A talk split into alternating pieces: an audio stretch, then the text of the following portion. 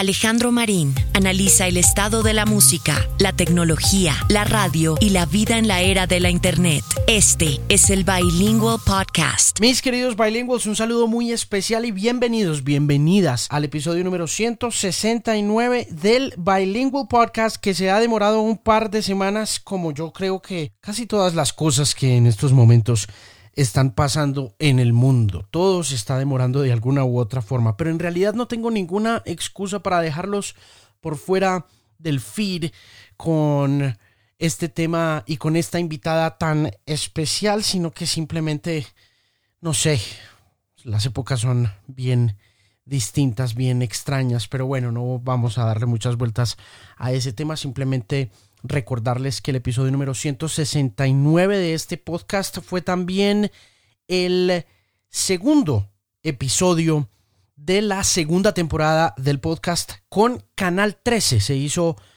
con todo el equipo de Canal 13 dirigido por Rodrigo Holguín y por Gina Albarracín y con el apoyo de Diego Loaiza, de Chilango, de Tatiana Forero, de Julio Peña, con Emilio Ramírez en la graficación, con Ray Adames en el tema de edición también y bueno, con una tropa de camarógrafos y luminotécnicos fabulosa que compone este programa tan especial para Canal 13 que se está emitiendo todos los lunes a partir de las 10 de la noche. En el episodio me acompañó la cantante caleña de Monsieur Periné, el grupo colombiano ganador del premio Grammy a Mejor Nuevo Artista en el año 2015 y en esta ocasión el Messier se está preparando para lanzar un emocionante nuevo grupo de canciones, entre las que se destaca un primer sencillo que pronto va a salir titulado Mundo Paralelo. Bueno, digo pronto, pero todo eso puede cambiar según lo que esté sucediendo en el planeta por estos días con todo el tema de la pandemia. Pero esperemos que sí, esperemos que pronto escuchemos lo nuevo de Messier Perine. A lo largo de una fructífera carrera con la banda bogotana Catalina García ha guapeado con talento, con decisión, hacia el sueño y el reto de convertirse en una de las mujeres más notorias de la música nacional. Yo me atrevo a decir aquí en mi podcast que Cata es la front woman por excelencia en Colombia. Creo que es la mujer que decidió coger las riendas de un grupo y volverlo de ella. De hecho, en esta charla, ella habla un poco de lo que le ha costado llegar al frente no solamente de su banda, algo que dice sin ningún tipo de egoísmo, ella no es egoísta alrededor del tema, sino que lo dice como con la alegría de ser una lideresa musical de talla internacional, pero también con el carácter que puede generar amores y puede generar odios al tiempo cuando se está en una posición de esas al frente de un proyecto creativo y artístico de talla internacional como el Messier. Y mm, yo creo que en ese sentido también ella se ha convertido en una lideresa al frente de una nueva generación, de un puñado de jóvenes artistas cuya sensibilidad y cuyo espíritu han tocado profundamente las fibras de los jóvenes de Colombia, de manera que la charla habla un poco de eso, del papel de la mujer en esta nueva etapa de lideresas, no solamente sociales, sino también musicales, porque es que el liderazgo femenino está en todas partes y Catalina hace parte de esos liderazgos modernos que las mujeres están emprendiendo con tanto, tantísimo éxito. Y ella entonces es mi invitada muy especial a este episodio, el número 169 del Bilingual Podcast, Catalina García.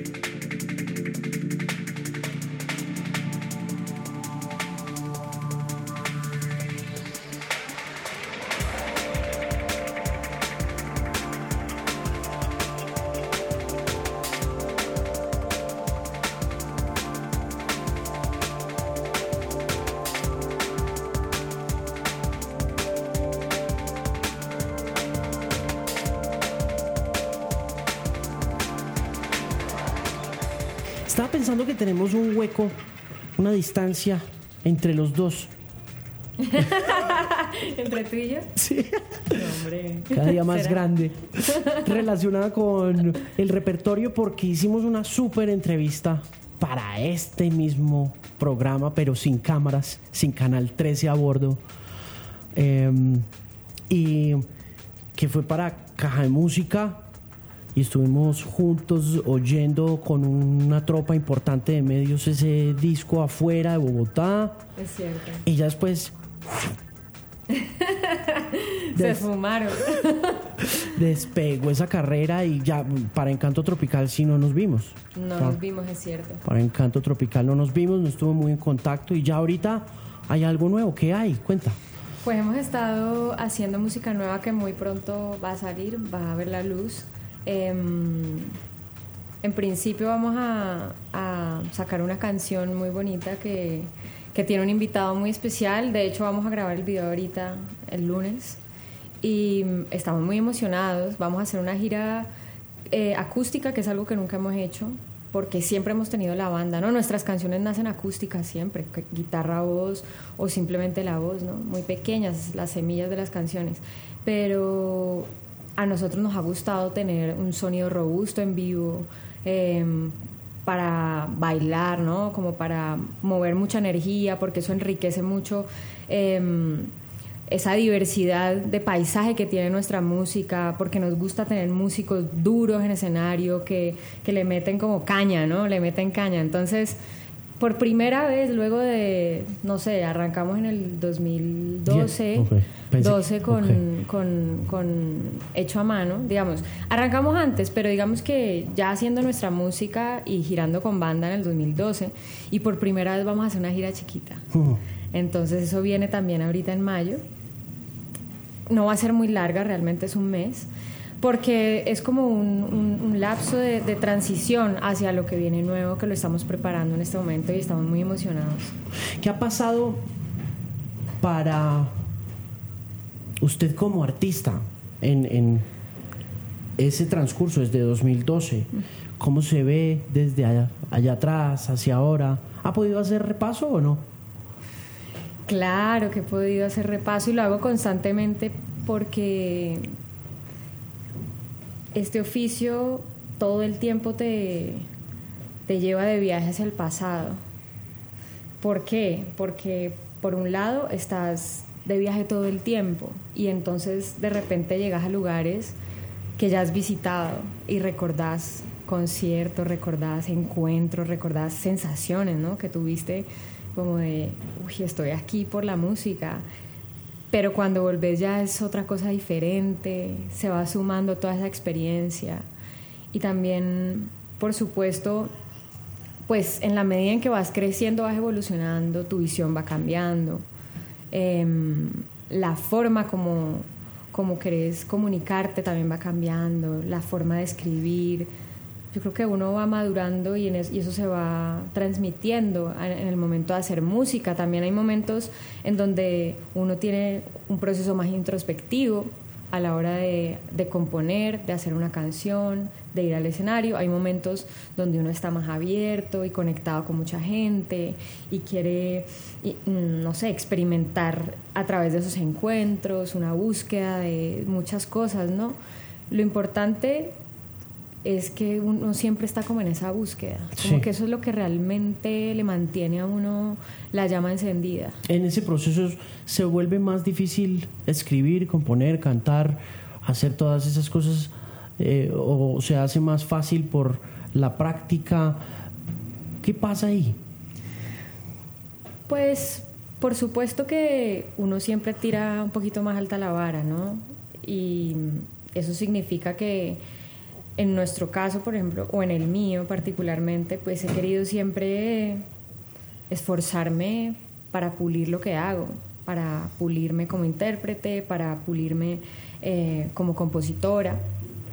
Eh, también a la hora de, tener un proyecto como este y tener una visión en equipo. Entonces todas las cosas hay que ir afinándolas, pues también porque vas creciendo y, la vida te va enseñando maneras de pasar a través de obstáculos que se presentan. Pero al mismo tiempo la práctica también te facilita una comodidad, ¿no? Te entrega una forma de conectarte con lo que vos sos sin temor. Entonces, definitivamente siempre hay un gran riesgo porque en nuestro caso nosotros vamos a- y hacemos todo en vivo, nosotros no doblamos nada, nosotros no hacemos playback, nosotros no utilizamos, eh, digamos, aparatos que regulen todo, ¿cierto? Entonces siempre hay como un riesgo, en la posibilidad de que te equivoques, que interviene también tu estado de ánimo. El año pasado fue un año bastante ajetreado para nosotros. ¿En términos de vivo? En términos de vivo, sí, hicimos 80 conciertos por ahí, yo creo que pasamos un poquito más. Y entonces esto era viajando de un país a otro, cambiando horarios, de todo, y eso afecta. Pero no hay momento que yo más disfrute en la vida que el momento de pararme en un escenario o que meterme en un estudio a hacer música y con gente. Entonces, eh, yo creo que todo eso se conjuga, ¿no? Siempre hay una complejidad, pero también hay una comodidad en la práctica. En la práctica vas descubriendo la profundidad. Porque eso le critican mucho. Es curioso como uno como fan, finalmente los que somos fans de música, somos muy complicados a la hora, en la medida en que vamos experimentando diferentes sensaciones a veces, o nos gusta más el artista como era antes, cuando empezó. Entonces, decimos, es que cambiar a mí. Yo, yo tengo ese problema con los Kings of Leon, por ejemplo yo con los Kings of Leon, yo me quejo mucho de los Kings of Leon porque los Kings of Leon eh, cambiaron de un disco en 2007 en adelante. Entonces los aprecio más en esa época.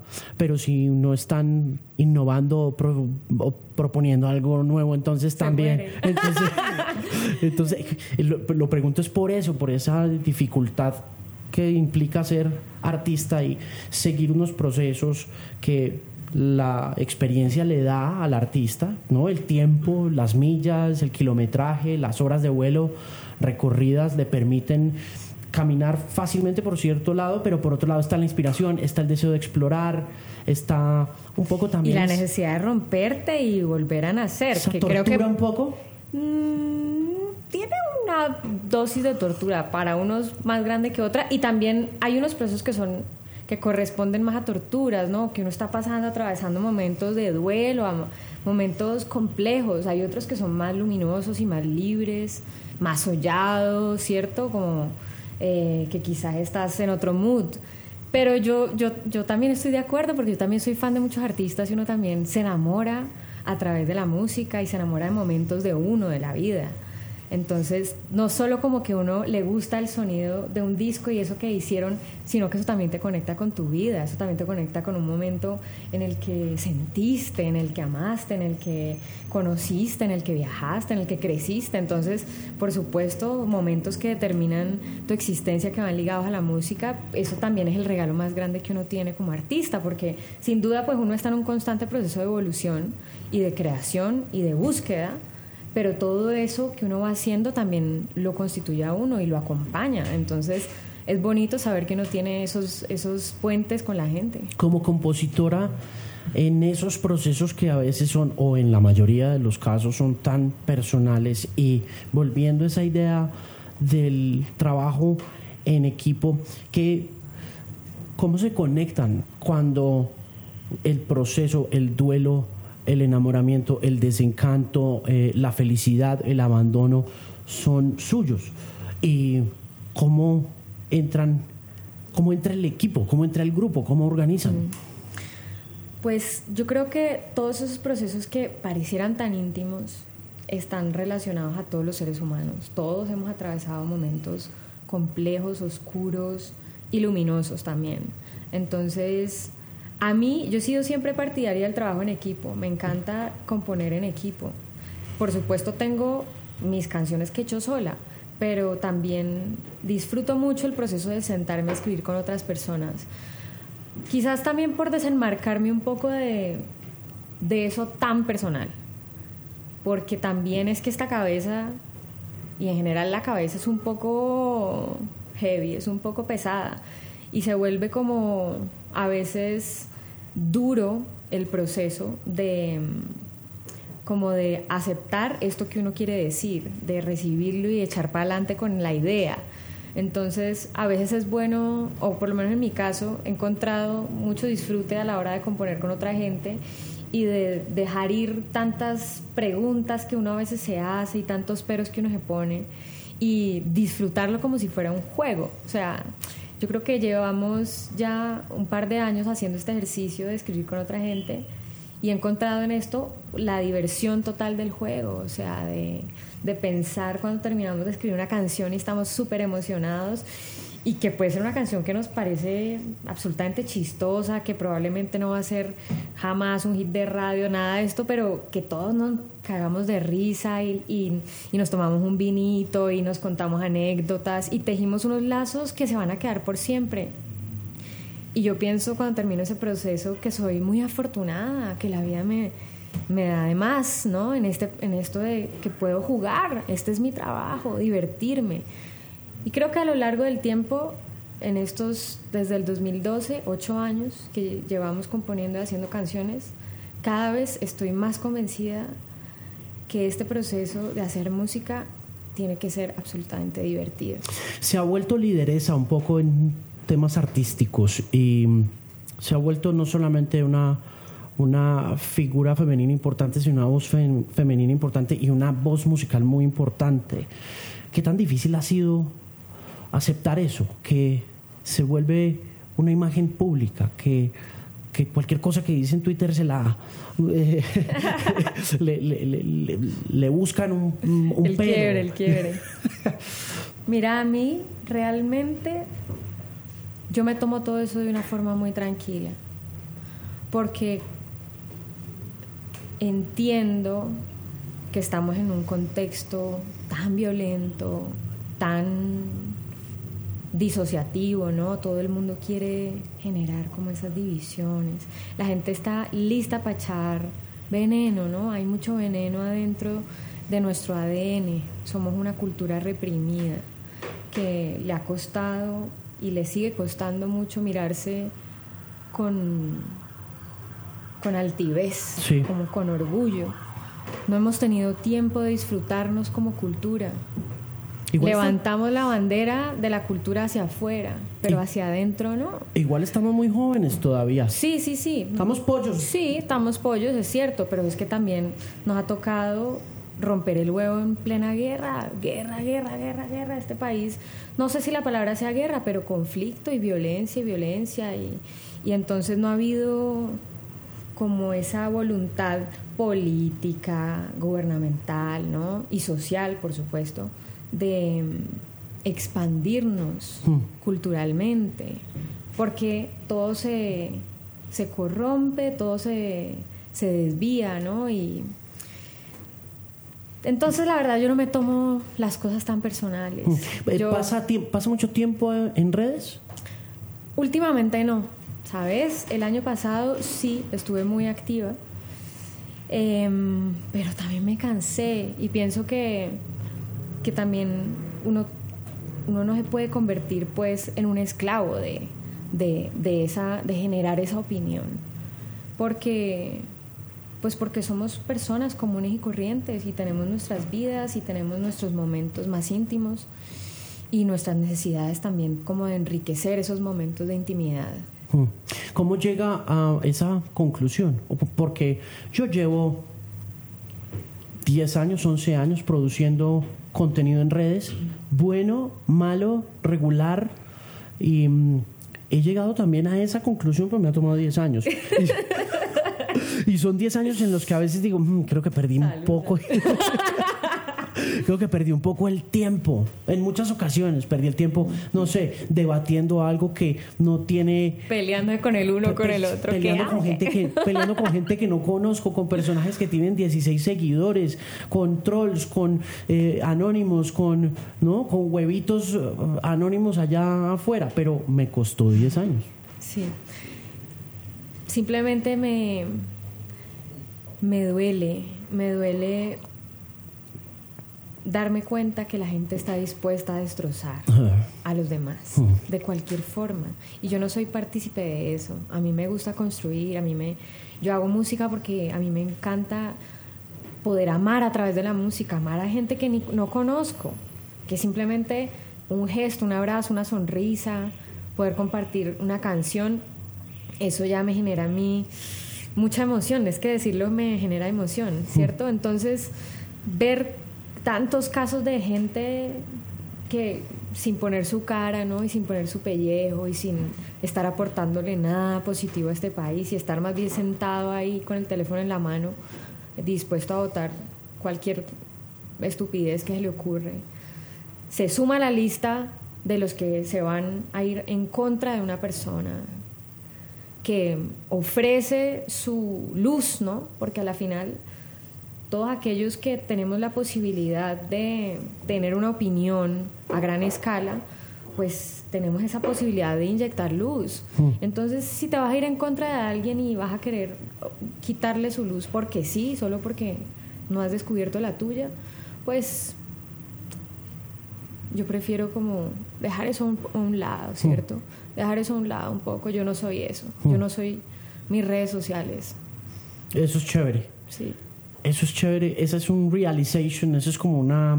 Y la gente se tiene que dar cuenta de eso, ¿sabes? Porque es que la gente está muy dependiente de esa vaina, de si le ponen un like, haceme el favor. O sea, cuando en la vida nos medíamos por un like, ¿cierto? Es como ya se vuelve como la moneda de cambio, ¿no? se vuelve la realidad. Pero una realidad muy atrofiada, ¿no? Porque es que es tan frágil que, que perdés como el sentido común, el sentido común de estar conectado con tu realidad mm. y de ver qué vas a hacer. Porque es que tener acción no es poner un like, tener acción es hacer cosas, hacer cosas que cambien tu vida. Mm. Pero no deja de ser contradictorio también que en el proceso de crecimiento y de popularidad del Messier, las redes hayan sido tan claves. Claro, y lo seguirán siendo. Yo, no estoy diciendo pues que me estoy... Que, se va a ir. Que no me importa.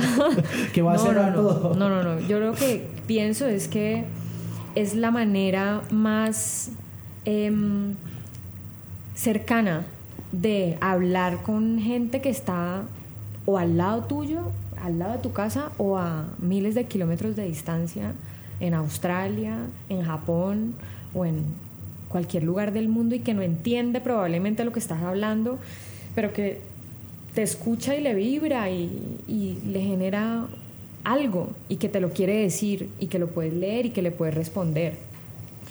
Y también te permite ser como muy creativo a la hora de, bueno, de qué me voy a inventar por acá, de, no tener todo tan planeado. A nosotros que no nos gusta tanto la cosa así tan absolutamente cuadriculada, ¿no? Metida en el formato. Entonces de repente algún día te nació contar, decir, cantar, expresar, bailar y lo querés hacer y va a haber gente ahí que está dispuesto a recibir eso bacano.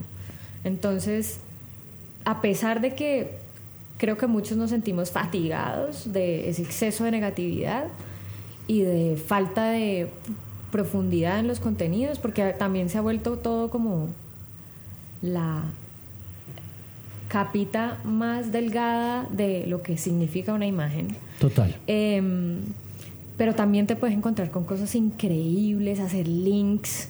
Eh, a través de las redes sociales yo he hecho contacto con gente que yo admiro y he terminado trabajando con ellos, sin conocernos. Por ejemplo. Por ejemplo, hice una canción con un productor portugués que me encanta, se llama Branco. Él hacía parte de Buracas un sistema. Sí. Y tiene un movimiento grandísimo de música electrónica africana, em, alternativo en, en, Portugal. Y los he seguido mucho, hace mucho tiempo. Y algún día yo estaba haciendo ejercicio, escuchando su música y puse un video y él me respondió como no sé, un corazoncito, cualquier cosa, y le dije, soy muy fan de tu música, gracias. Y me dijo, a mí me gusta también lo que haces, algún día podemos hacer algo. Y le dije, por favor, cuando quieras. Y me dijo, a los días me escribió me dijo, estoy próximo a hacer un disco que se llama Noso, te lo recomiendo. Em, si quieres participar en él, y así me mandó varios tracks, yo armé un, mi, como la canción, escribí la letra, luego se la mandé y él le fue cambiando cosas, así trabajamos en equipo, no nos conocemos. Hemos buscado la forma de encontrarnos y no la hemos logrado, pero em, hicimos música juntos y así hay varias historias y me encanta eso. Entonces las redes sociales también es la manera como estamos conectados. Y la forma como se usan, ¿no? Sí, total, solo que hay que aprender a ser buenos editores, ¿no? Yo la he visto escribir y cantar enamorada. La he visto escribir y cantar desenamorada. La he, visto en eh, momentos de mucha euforia. Al comienzo, cuando salió hecho a mano, no sé, me hicieron una explosión versátil de cosas que estaban conjugándose a nivel internacional también un poco conectadas cósmicamente por esa internet tan febril de comienzos de, la segunda década del nuevo milenio, todo lo que estaba pasando como en Francia, todo lo que estaba pasando con Pomplamoose, lo que estaba pasando con el mismo Esteban acá, mm. ¿no? ¿Dónde está ahora? ¿Dónde están sus canciones? ¿Son canciones de amor? ¿Son canciones de desamor? ¿Qué, qué tienen en el repertorio? Pues mira que justamente estamos haciendo, hemos estado haciendo, no sabemos cómo le vamos a llamar, si disco o qué. Yo creo que sí, es un disco, porque a nosotros nos gusta hacer discos. Pero hemos estado haciendo canciones que tienen en común, porque a nosotros nos gusta como trabajar conceptos. Entonces estas canciones tienen en común un tema eh, como de, de mm, cosas que son políticamente incorrectas. Eh, no estoy hablando necesariamente de arengas y de discursos políticos, no. No, es, un, no es un disco político. No, no. Digamos, pues, mm. no, okay. no, no, no. Es más como que todo lo hemos hecho muy. Nosotros antes, todas las canciones las hemos compuesto desde un lugar muy personal. Cosas muy íntimas, ¿cierto?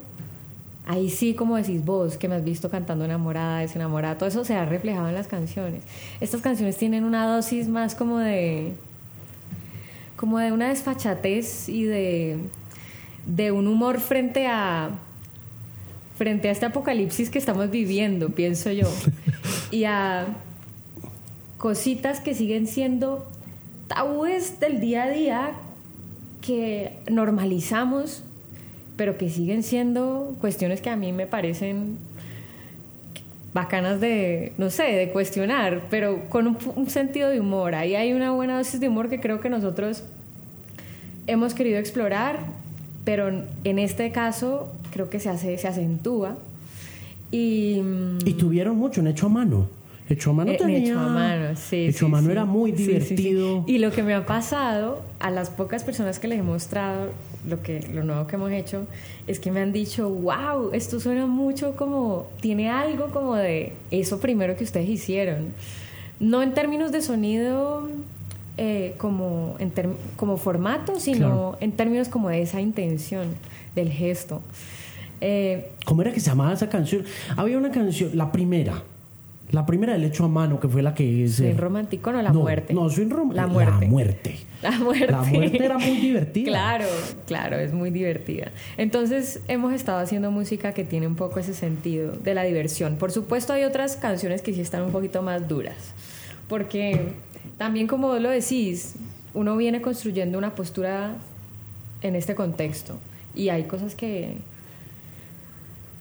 pues que a mí me nace decir, que también quizás no las puedo, no, no les puedo poner ese barniz de, la sonrisa siempre. Claro. Pero este disco ya no está tan encajado como a mis vivencias personales. Claro, tiene por ahí cosas porque siempre saco de, de, lo que yo voy viendo, pero quizás no tiene que ver conmigo necesariamente, sino con otras historias que quiero contar, mm. de otras personas que son cercanas y que me han inspirado a, hablar de esto. En el espíritu político de algunas de esas canciones, ¿no le preocupa un poco que la señalen? ¿No le estresa? Siempre me han señalado. Pues. Pero digo yo hoy en día. Yo creo que uno, uno me pone aquí para eso, para, para haberse señalado de alguna manera siempre.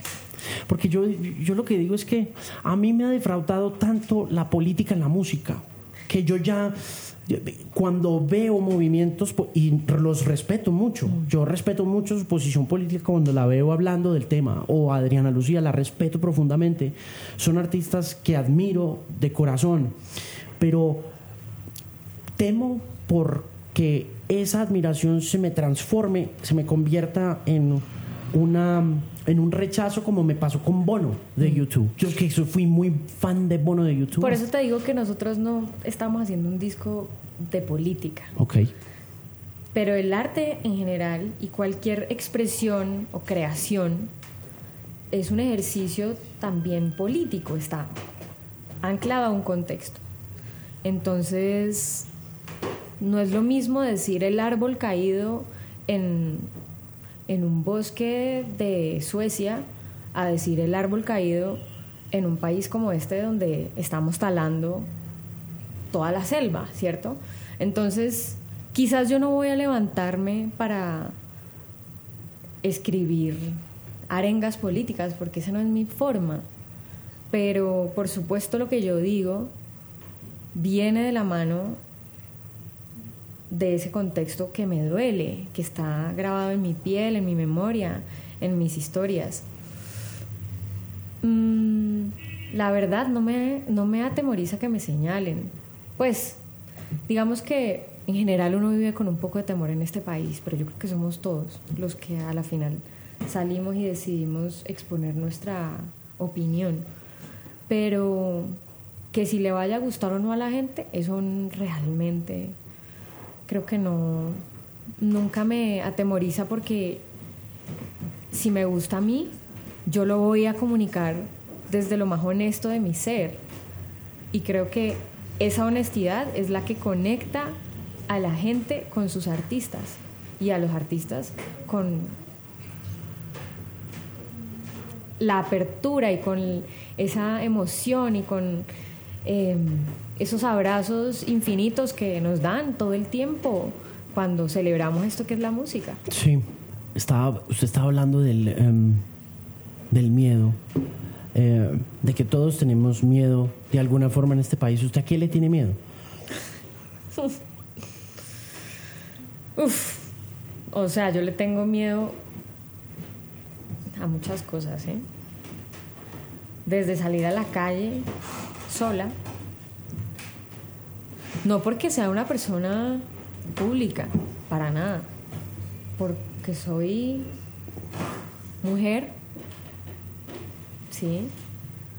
Pero ¿no siente que haya mejorado un poco el panorama? No. para nada, para nada. A pesar de toda la presión de los discursos, de, del Me Too, de todo.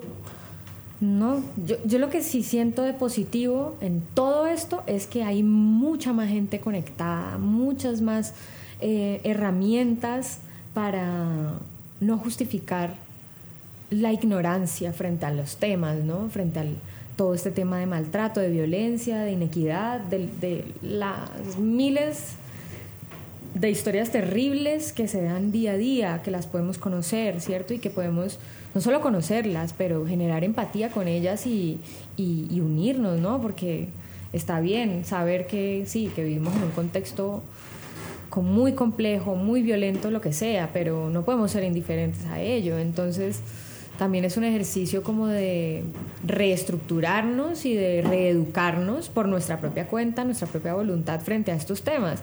Pero eso no significa que en la calle las cosas hayan cambiado. Eh, digamos que... ¿Qué le gustaría que pasara, por ejemplo, en ese aspecto para las mujeres? Es que, ¿sabes? Esa pregunta me parece hasta imposible de contestar porque pues porque uno uno cree que, que, no que las cosas no, no cambian no pero definitivamente tener una relación más sana con la feminidad, no solamente para las mujeres, sino para toda la sociedad, porque todos venimos del vientre de una mujer y ojalá viniéramos siendo deseados para que eso se transmitiera desde, desde el núcleo, desde, desde ese momento y, y entonces viniéramos a, a, expandir esa luz, ¿no? esa, esa belleza que es estar vivo.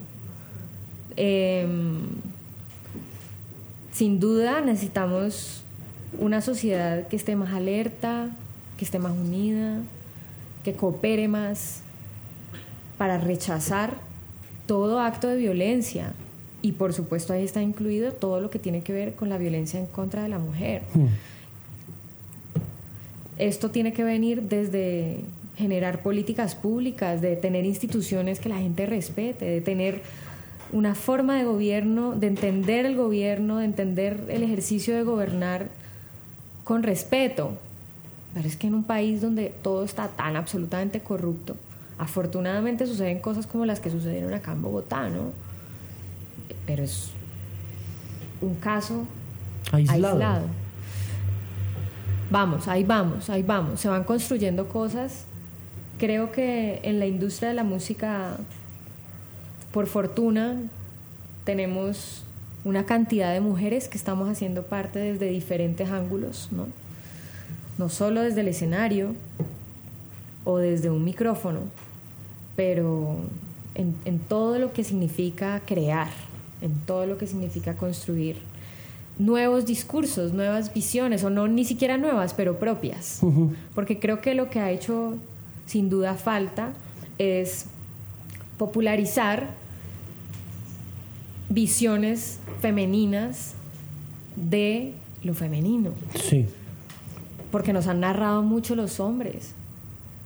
Y, bueno, está bien, ahí hay mucha información. Eso estaba hablando, hoy estaba hablando con las chicas de la emisora que pues que eh, estamos hablando sobre toda esta jornada de marzo donde de repente al igual que en otras jornadas del año sea Navidad, o sea amor y amistad eh, eh, se celebra, se conmemora, ah, se, se, cuenta una historia que por lo general se mercantiliza con mucha facilidad, porque finalmente, a pesar de que hay muchos propósitos genuinos detrás de algunas de esas eh, celebraciones o de esas conmemoraciones, pues finalmente termina todo siendo como un poco un, un, mercado, ¿no? De, de ese, de, lo efímero a pesar, repito, del tema. Y les decía, bueno, ¿qué, qué vamos a hacer la semana que viene? Se queda mirándome como, mm, mm, ok, y era como, no sé, eh, y era un poco dándoles la voz, ¿no? Porque les dije, no quiero que hablemos de feliz día, mujer. No, ¿me entiendes? No, quiero que lleguemos a eso, pero sí quiero que en honor a esa conmemoración de un momento tan trágico de la humanidad que termina convirtiéndose en una fecha especial, pues que sean ustedes quienes hablen. ¿no? Que sean ustedes quienes digan, que, que, que, conversen, que dialoguen, que presenten las canciones, que, que cuenten lo que quieren contar. Y me dio curiosidad verles las caras un poco de desconcierto frente al tema, porque es mucho más fácil decir feliz día de la mujer. ¿no? no, yo creo que también es una cuestión de que esto no puede ser solamente de un día, ¿no? Es una cuestión más como entendernos en una sociedad donde, donde se puede hablar de equidad, de equidad, de paridad de, de, compañerismo real. Em, porque digamos que ya estamos en un punto de la evolución en el que, por supuesto, no nos medimos a través de la fuerza. Mm. Entonces, pues las distancias siguen siendo en la sociedad, se siguen marcando de forma gigantesca. Seguimos siendo menos pagadas en nuestros trabajos, menos, eh, digamos, hay una diferencia, esto se ha denunciado en muchos gremios, ¿cierto?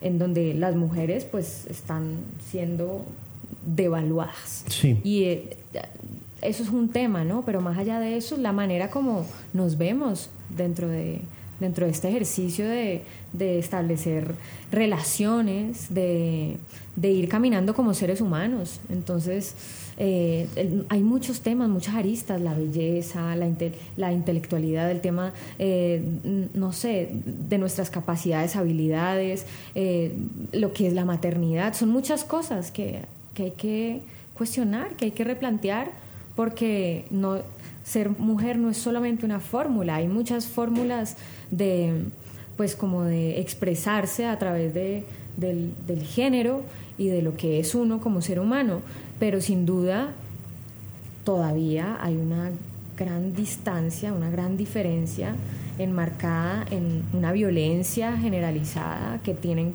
que tenemos y que tienen que vivir muy fuertemente muchísimas mujeres día a día. O sea, tengo un, caso muy cercano, eh, muy reciente, de, violación y, eso me tiene un poco con el corazón estrujado y, y los procesos para llevar esto de una manera legal son tortuosos.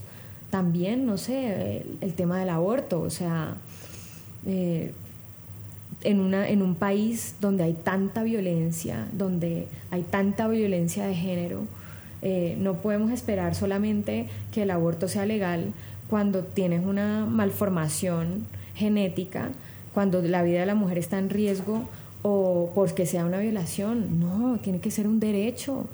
Uno como mujer tiene que tener el derecho de decidir, el poder de decidir sobre su cuerpo, em, sea porque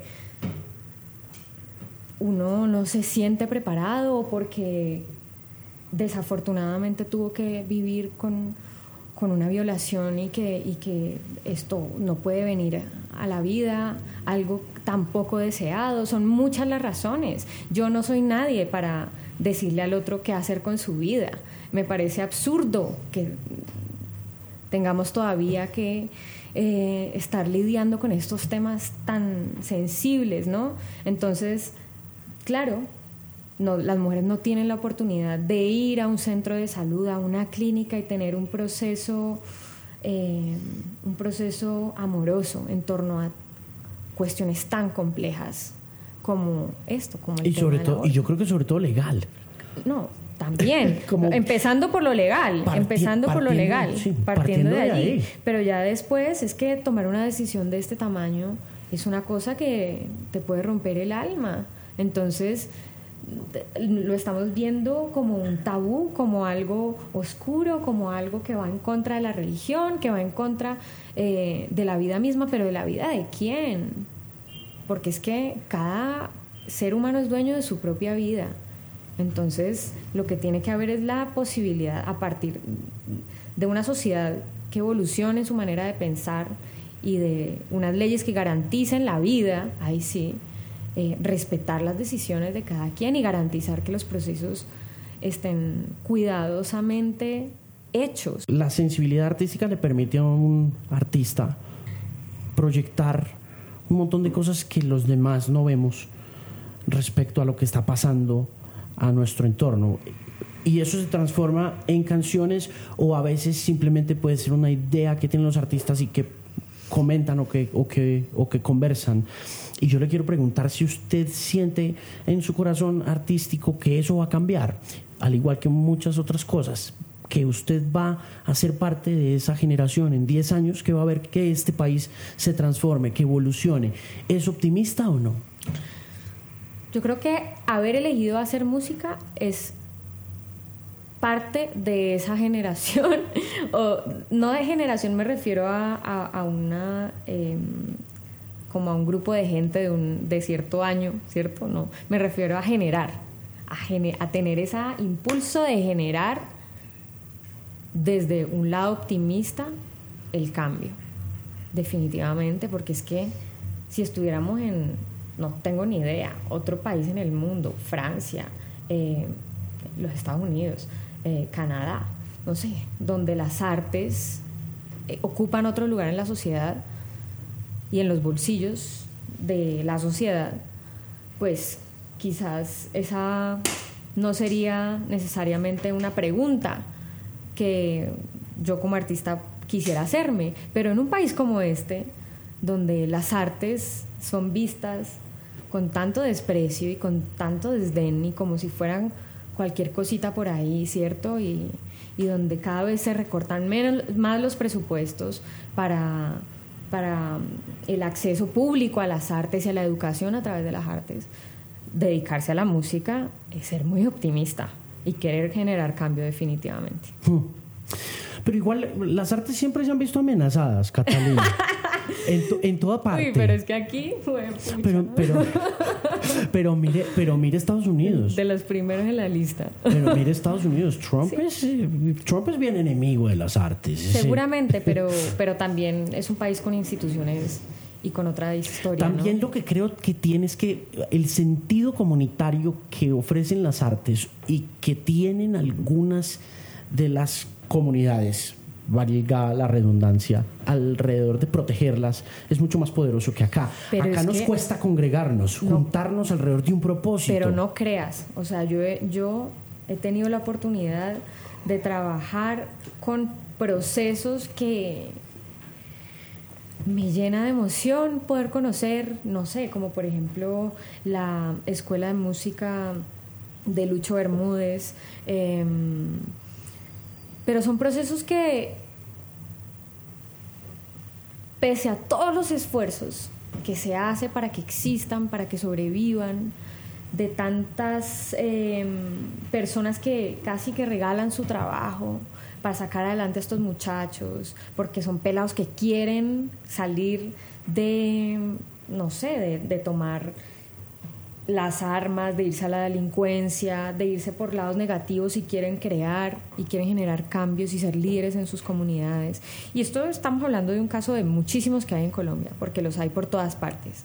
Eh, yo creo que a través de Chokip Town hemos visto muchos procesos que se hacen en el Chocó, eh, a través de César López hemos visto procesos que se hacen en todo Colombia. O sea, hay muchos artistas que estamos vinculados con proyectos que tienen que ver con transformación social a través de las artes. Aquí en Colombia eso es muy importante. ¿Por qué? Porque somos un país de música, somos un país de baile, somos un país de, de escritores. Entonces hace parte de la expresión y de la vida diaria, así nos comunicamos. Y el sentir de la gente se refleja en esas creaciones. Pero desafortunadamente vivimos en un país absolutamente corrupto. Entonces, si desde los mismos centros de gobierno donde se autorizan los presupuestos para que todos estos proyectos sigan adelante y sigan generando espacios de vida y de paz. Si desde allí empiezan a cortar el chorro y a mirar con desdén y sin importancia, ¿cierto? Mm. Pues es muy complejo. Sí. Sí, es complicado. Entonces, no es que aquí no lo tengamos, no. Este ha sido un país que ha resistido a través de la música. Vea el, caso, el caso del salado, por ejemplo. No, y yo creo que hay muchos, muchas transformaciones de carácter musical, por lo menos yo le voy a poner un ejemplo, porque yo entiendo un poco la frustración con el sector público respecto de eh, esos procesos que son siempre burocráticos y que a veces embolatan la plata o que uno no ve que transforman verdaderamente las cosas. Pero yo nunca he sido muy fan de ese, eh, digamos, de, de, dejarle como al sector público toda esa responsabilidad. Y yo le pongo un... Ahora, tampoco los eximo de ella, ¿no? Tampoco estoy diciendo que no la tienen, porque la tienen. Pero sí creo que como ciudadano... Eh, y le pongo un ejemplo, Missy, que en mm. paz descanse. Me parece que es una de esas mujeres que eh, a punta de esfuerzo y pues, claro, seguramente yo no conozco mucho la historia de ella más allá de su trabajo dentro del teatro con subsidio y dentro del em, dentro de todos los musicales que hacía ya ella y de cómo a, pulso mm a pulso. Es que hasta las cuñas mm. las locutaba ella.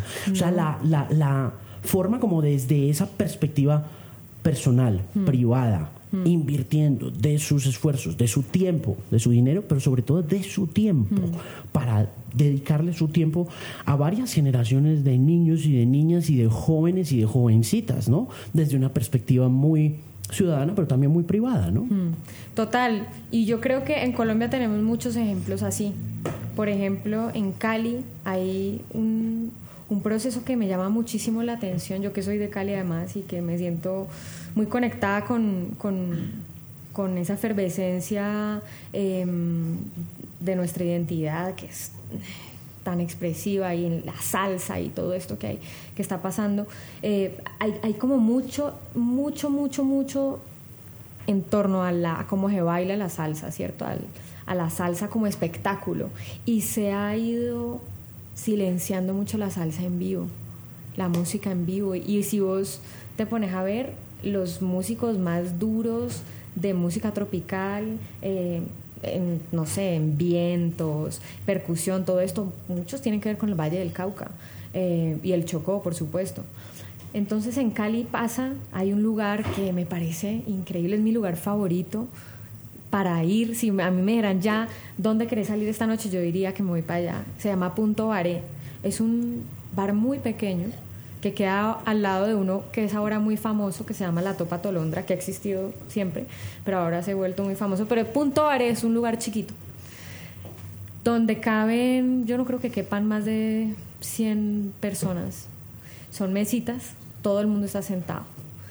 Y 30 de esas 120 o 110 personas son músicos en un formato de big band.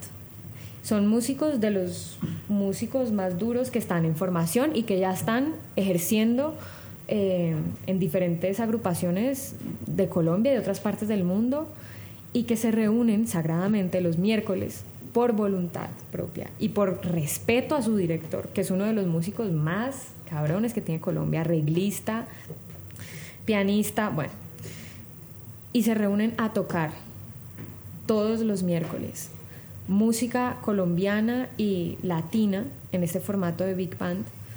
Em, y es un ejercicio de pura voluntad y de generar, de educar, ¿no? De, del amor por la educación, del amor por la creación y del respeto también por el conocimiento, ¿no? Y por tener un maestro que está eh, haciendo que esto sea posible, generando una marca también, porque eso ya se volvió como, como algo que hay que conocer en Cali. Por favor, la gente que tenga la oportunidad de visitar a Cali, vayan a Punto Are un miércoles en la noche.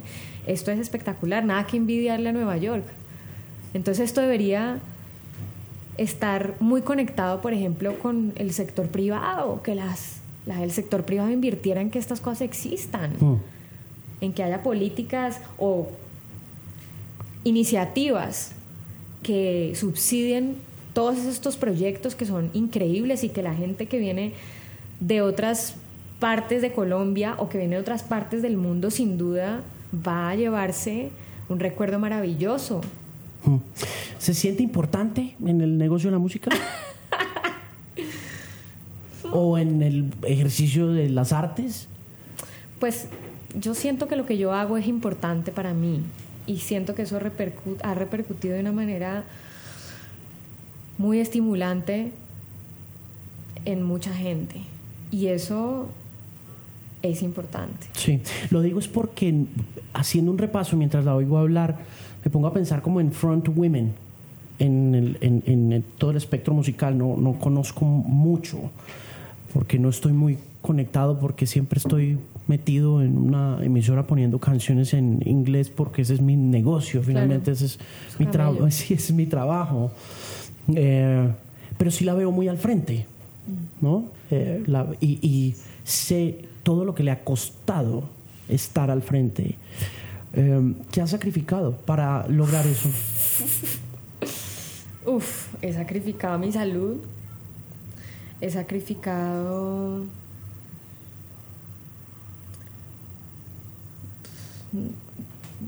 como cosas muy personales, ¿no? Mi, salud emocional también, muchas veces, porque se espera que uno siempre esté bien, que uno esté siempre dándolo todo, que uno siempre se vea increíble, que uno siempre tenga la mejor energía, la mejor sonrisa. Y no, hombre, o sea, somos de carne y hueso como así.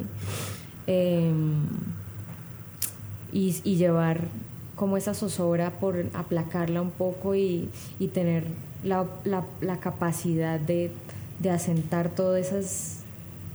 Eh, esa revolución emocional, ¿no? Porque no está todo el tiempo, todo el tiempo tal cual en una montaña rusa o de un avión para arriba y para abajo.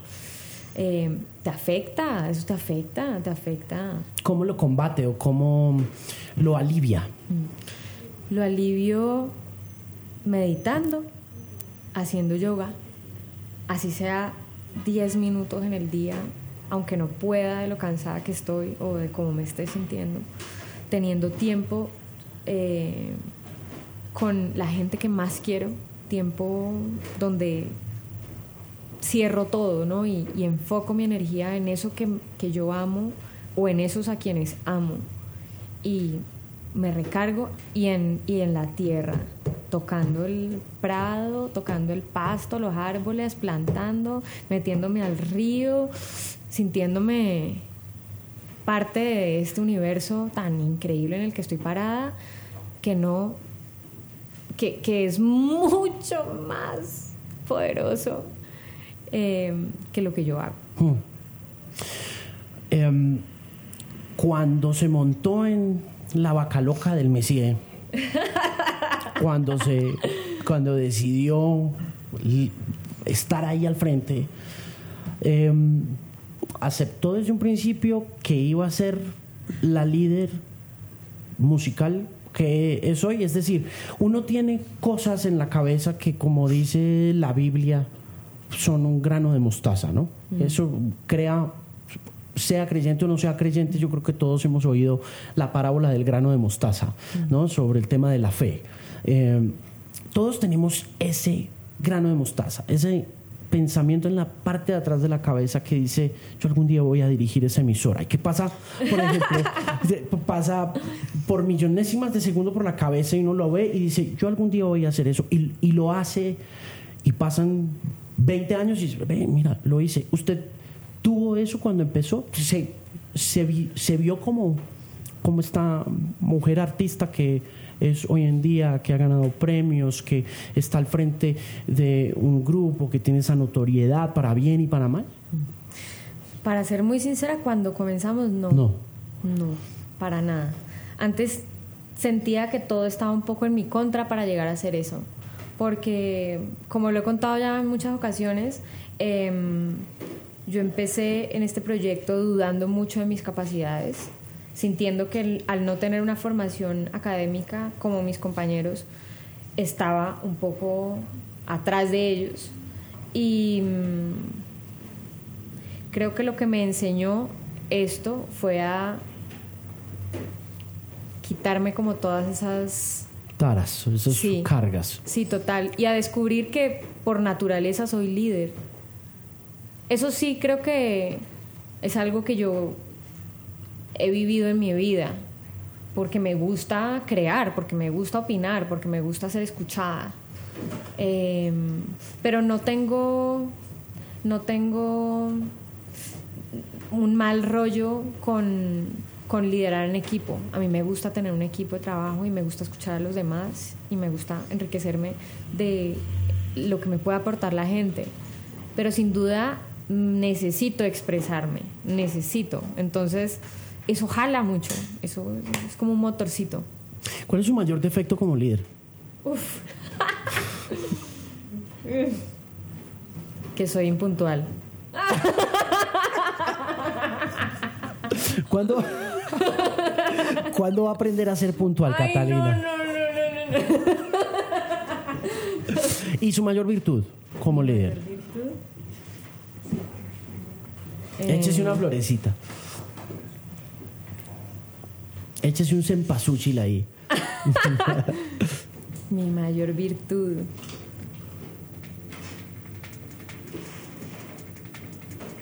Yo soy muy fiel a mi equipo y lucho mucho para que sea posible tener el equipo que tengo, para que sea posible mantener la banda que tengo, incluso con todas las dificultades que es tener un proyecto como el mío en un país como este. Pero he dedicado los últimos 10 años de mi vida a sacar adelante este proyecto para que todos podamos hacer parte de él. Muchas gracias por estar aquí gracias. en Casa 578. Es un honor. Muchos éxitos en la gira cortica, en la mediana, en la grande y con las canciones que vienen. Gracias. gracias. Este es el Bilingual Podcast. Recuerde que lo puede encontrar en Deezer, Spotify, Stitcher, TuneIn y en todas las plataformas de audio. Suscríbase en Apple Podcasts para mantenerse actualizado con todos los episodios. Para comunicarse conmigo, no olvide seguirme en redes sociales donde estoy como arroba TheMusicPimp. O si quiere escribirme, sugerirme alguna idea, invitado o hacerme alguna pregunta, hágalo a alejandromarin.com. Mi libro Historia Secreta de la Música está disponible en todas las librerías del país, en librerianacional.com, en Amazon, Google y Apple Books. Para más información, no olvides siempre visitar themusicpain.com, una voz confiable en la música.